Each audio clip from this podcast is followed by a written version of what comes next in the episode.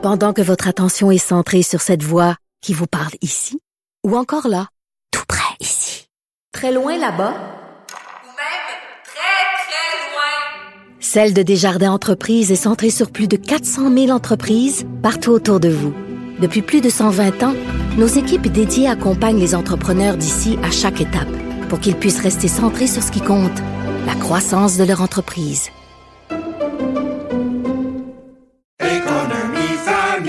Ici Ricardo. Et Émilie, marchand d'IGA. On a envie de vous inspirer à bien manger. À moins de 5 la portion. Suffit de repérer les produits valeurs sûres et de les cuisiner avec une de nos recettes. Les valeurs sûres, c'est bien pensé, hein? Bien sûr! Détails sur IGA.net. Mario Dumont, un vent d'air frais. Pas étonnant que la politique soit sa deuxième nature. Vous écoutez Mario Dumont et Vincent Dessureau. Chronique euh, juridique avec Nada Boumefta, avocate en droit criminel et protection de la jeunesse. Euh, bonjour Nada. Bonjour, messieurs. Alors, euh, les euh, enfants euh, qui ont plus de 12 ans, qui souhaitent être vaccinés, mais dont les parents ne veulent pas, il y, a, il y a un petit enjeu de droit, là. Hein?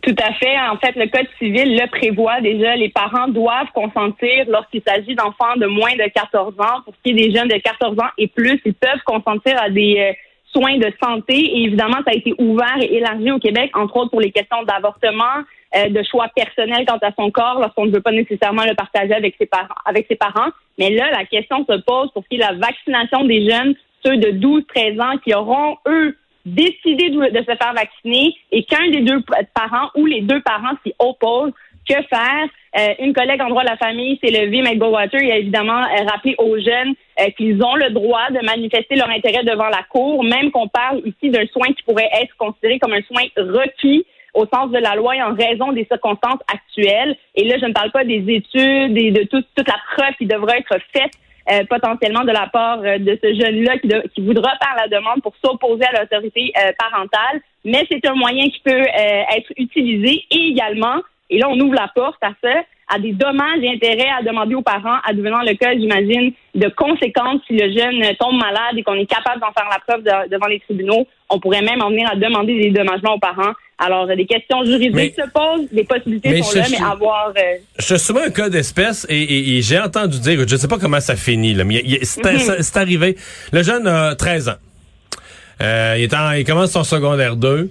Ses parents, ils ont tout lu, les complotistes sur Internet, le vaccin, là, ils veulent rien savoir. Mais le jeune, lui, ça, il prend son vaccin parce que là, avec le passeport vaccinal, il pourra pas jouer dans son équipe de basket. Puis lui, il a pas lu les complotistes, puis ses amis sont vaccinés, puis il s'en fout du vaccin, puis il veut le vaccin pour jouer au basket. Puis les parents veulent pas signer. Euh, le jeune se présente de lui-même, mettons, il y a une clinique de vaccination, je sais pas, à son école, ou une pharmacie, n'importe où, il se présente, veut être vacciné. Euh, Qu'est-ce qui arrive? Est-ce qu'il y a un recours ou est-ce que vraiment, si les parents signent pas, il sera jamais vacciné? D'abord, il faut savoir que lorsqu'on va demander des soins de santé, il va probablement y avoir une étape d'identification quand même qui se fait de la part de, la personne qui va offrir les soins de santé. L'âge va être demandé, l'identification évidemment de la personne, puisqu'on en tient aussi un registre au Québec là, de qui est vacciné qui ne Donc, l'est donc, pas. donc, sans Donc, quand document, on va savoir- c'est ça, ça passera pas. là. Sans document signé des parents, ça va bloquer là. Normalement, ça ne passe pas parce qu'au sens de la loi, il faut l'autorisation des parents, l'autorité parentale quand on a 12-13 ans est entre les mains de nos parents. Mais évidemment, chaque cas est un cas d'espèce. Et un des points que tu lèves, Mario, est quand même très intéressant au niveau du sport. Mais c'est quelque chose que l'avocat du jeune pourra plaider dans les tribunaux de mentionner dans- en quel point cet enfant-là euh, ne peut pas, par exemple, bénéficier à des services, ne peut pas bénéficier à des activités. Euh, en quel sens ça peut même euh, Ouais, mais, atteindre... mais, mais je, je, je, je- les deux affaires, là, deux réponses. Un, c'est pas des farces, il faut que le jeune, il peut pas, un jeune de 13 ans peut pas se prendre un avocat, ou est-ce que c'est quelqu'un, est-ce que c'est l'État québécois qui va prendre un avocat en son nom?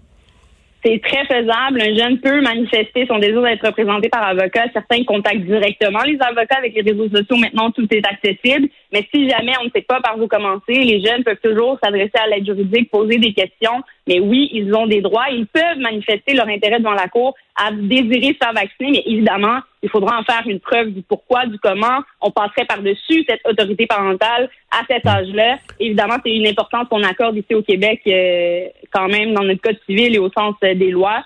Mais sous la loi de la santé publique, on le mentionne, là, 14 ans et plus, pas besoin. Mais pour les 12-13 ans, pour qui on juge qui ont quand même euh, un esprit capable de prendre des décisions euh, à leur âge, mais pas au sens des soins de santé sans le consentement des parents. Et c'est là que ça joue au niveau des tribunaux.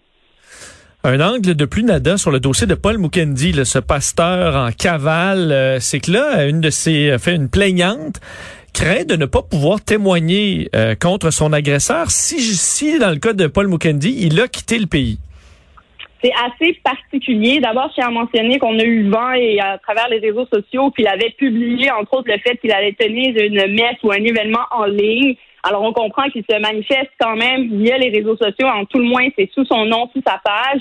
Euh, clairement, les, euh, les autorités doivent être au vent et au fait de cela. Et euh, probablement que la théorie qu'il ait quitté le pays en faisait déjà partie, ou à tout le moins, on le recherche en ce sens-là. Donc ça, c'est clair. De ce que mais, mais Nada, il semble qu'on peut pas. Il semble qu'on est surveillé, les passeports, tout ça. Est-ce qu'une personne euh, en état euh, qui est supposée être prendre le chemin de la prison, est-ce qu'on peut quitter le pays? Est-ce qu'on peut s'acheter un billet d'avion ou passer aux douanes? Est-ce qu'on peut quitter le pays quand on est dans ce statut-là? Normalement, non. Normalement, quand on, à partir du moment où il ne s'est pas présenté à la date de cours pour euh, sa sentence, il y a eu un mandat qui a été émis de la part de la Cour. Puis, rappelons les nouvelles accusations qui ont été portées plus tard. Mais à partir du moment où cet individu-là n'avait personne, pas d'avocat pour le représenter ou nous donner signe de vie, où il ne s'est pas présenté lui-même et en plus se manifeste dans les réseaux euh, sociaux. Le mandat était clairement émis à ce moment-là. Et oui, normalement, on surveille tous les déplacements, les allées et venues des gens. Mais ce que soulève, entre autres, cette, euh, cette personne qui semblait être également une victime de monsieur, mais qui n'a pas fait partie des, euh, des jugements récents pour les, des gestes pour lesquels il a été déclaré coupable, semble mentionner pour lui, c'est très facile de quitter le pays. Il semble avoir des accès probablement des ressources euh, dont on ne connaît pas, mais probablement que les autorités se penchent là-dessus, à tout le moins je l'espère.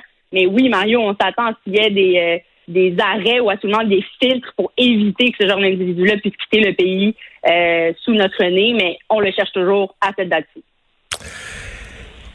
On devrait avoir une loi cadre pour prévenir les, violences sexuelles dans les écoles du Québec. En fait, c'est des demandes quand même assez précises d'un regroupement qui tente de sensibiliser euh, surtout les interventions préventives auprès des jeunes dans les écoles au niveau des gestes sexuels, euh, du consentement et j'irais même plus loin, Mario, au niveau également euh, de la pornographie juvénile, des partages sur les réseaux sociaux, des sextos.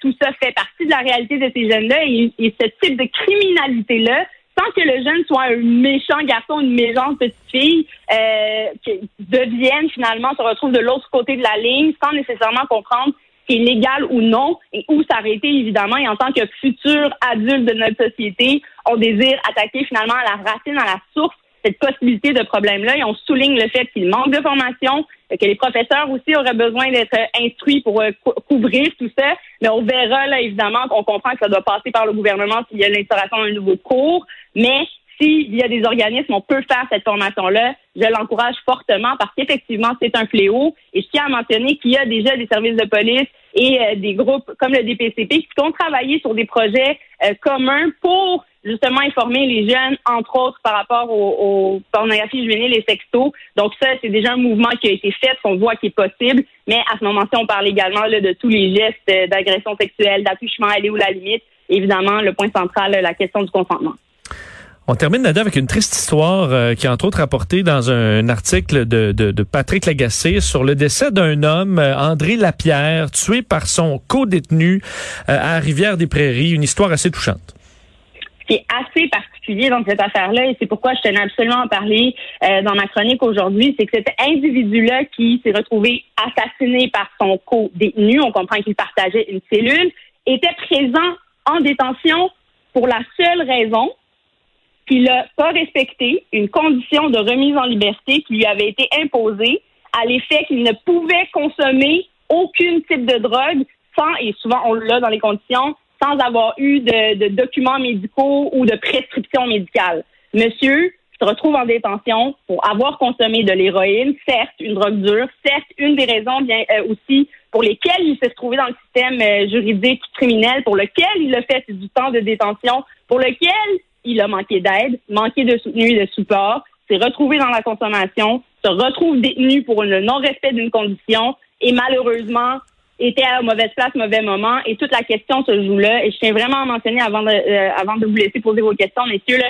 que lorsqu'on est avocat de la défense, on est supposé, on est alerte à ce type de choses-là. Par exemple, la condition de ne pas être en présence de quelqu'un qui a des antécédents judiciaires, c'est aussi une condition qui peut poser problème et faire en sorte que nos clients peuvent se retrouver détenus parce qu'ils ne l'ont pas respecté. Et souvent, je le plaide devant les tribunaux et les tribunaux en tiennent compte. On ne l'impose plus parce que ça ne fait aucun sens dans l'idée de réhabiliter la personne. Si on lui impose ce type de limite-là, il va nécessairement, ou quelque part, en tout cas, connaissant son profil d'individu, se retrouver à nouveau dans notre système carcéral. Donc, ça coûte plus cher et se retrouver potentiellement en danger, comme la triste histoire qu'a vécue Oui, parce que pour, pour euh, bien situer les gens là, qui vont reconnaître l'histoire, on, on l'a peut-être pas dit à date, mais le, le co-détenu en question, c'est Aline Garoukier. C'est celui qui a attaqué, euh, qui a tiré sur le policier Sanjay Euh, bon, qui, qui, au départ, c'est quelqu'un d'autre là euh, qui, a, qui a été euh, de façon erronée visé par une, une, première arrestation et tout ça.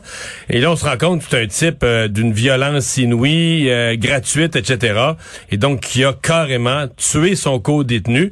Et on, donc, l'histoire nous avait été racontée il y a quelques semaines, mais le co-détenu en question, c'était comme un comme un anonyme là, on, mais là maintenant on sait que c'est quelqu'un qui avait même pas euh, qui était même pas en prison pour crime euh, qui avait une dépendance.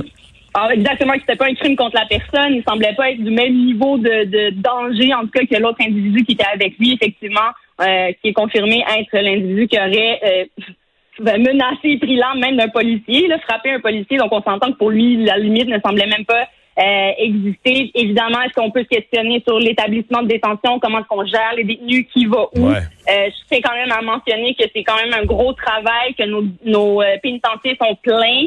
Euh, et on a beaucoup de questions à se poser là-dessus. J'ai beaucoup de collègues en droit carcéral, en tout cas, qui tentent de défendre les droits euh, des gens qui sont détenus présentement. Mais oui, euh, il y aura sûrement enquête, en tout cas, et enquête aussi également du coroner dans cette affaire pour avoir plus de réponses, savoir si là était un des problèmes, soit de mettre un individu moins dangereux avec un autre qui était à haut risque de violence.